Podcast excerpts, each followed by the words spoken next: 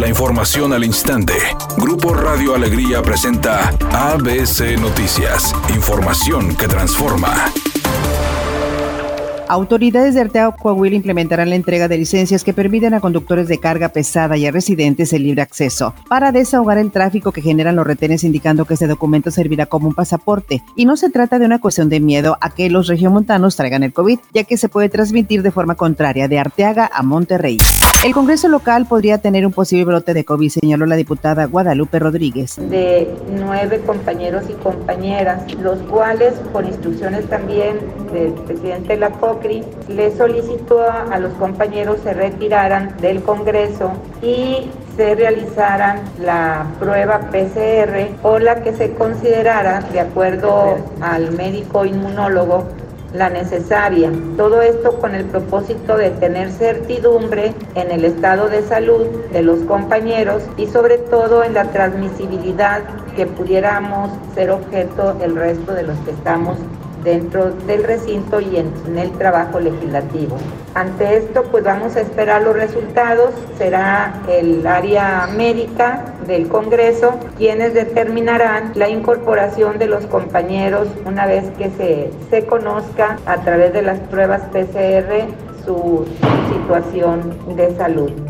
Pesar de que en semanas anteriores existiera una angustia, temor e inquietud de millones de mexicanos en relación con la vacuna rusa de Sputnik 5, el subsecretario de Salud Hugo López Datel indicó que los ciudadanos deben de estar tranquilos por los resultados de la fase 3 de la dosis, que demuestra 91.6% de efectividad ante COVID. Además, agradeció los resultados que se obtuvieron durante los ensayos clínicos y afirmó que es normal que existiera preocupación ante esta vacuna. Adelantó que contando con el expediente completo y después de la publicación del ensayo de fase 3 en las próximas horas, la Comisión Comisión Federal para la Protección contra Riesgos Sanitarios, la COFEPRIS, dará la autorización para el uso de emergencia de Sputnik 5. Editorial ABC con Bernardo Pérez. El Congreso de Nuevo León aprobó sancionar con multas y hasta arrestos administrativos a quienes no usen el cubrebocas en espacios públicos. Esta decisión es lamentable por dos razones. Primero, porque fue motivada por un comportamiento poco responsable de algunos ciudadanos que no se protegen ellos mismos y tampoco quieren proteger a los demás. Pero también porque esto ya es llegar al extremo. El mejor escenario siempre será el de una sociedad responsable, pero también libre. Y el peor, cuando las autoridades nos imponen por la fuerza lo que debemos hacer. Tigres continúa con la preparación de cara a su debut en el Mundial de Clubes de Qatar. De acuerdo a lo que ha trabajado Ricardo Ferretti en estos días, todo apunta a que André Pierre Guignac quien estuvo ausente en los últimos partidos del equipo, estará como titular en los cuartos de final en contra del Ulsan Hyundai. El partido programado para el jueves 4 de febrero definirá al rival del Palmeiras en las semifinales del certamen.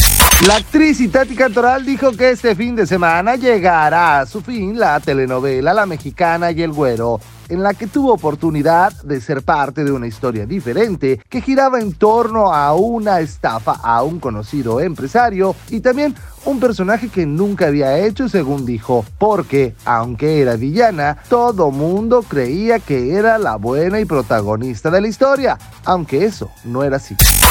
Nos reportan un accidente grave en la avenida Almazán y Manuel M. Ponce en el municipio de San Nicolás. El tráfico se extendió hasta llegar a la avenida Manuel L. Barragán para que lo tome en cuenta. El tiempo estimado de espera es de 10 kilómetros por hora. Por otra parte, hay tráfico en alto total en el libramiento noroeste desde avenida San José en el municipio de García hasta llegar a Parque Industrial en el municipio de Escobedo.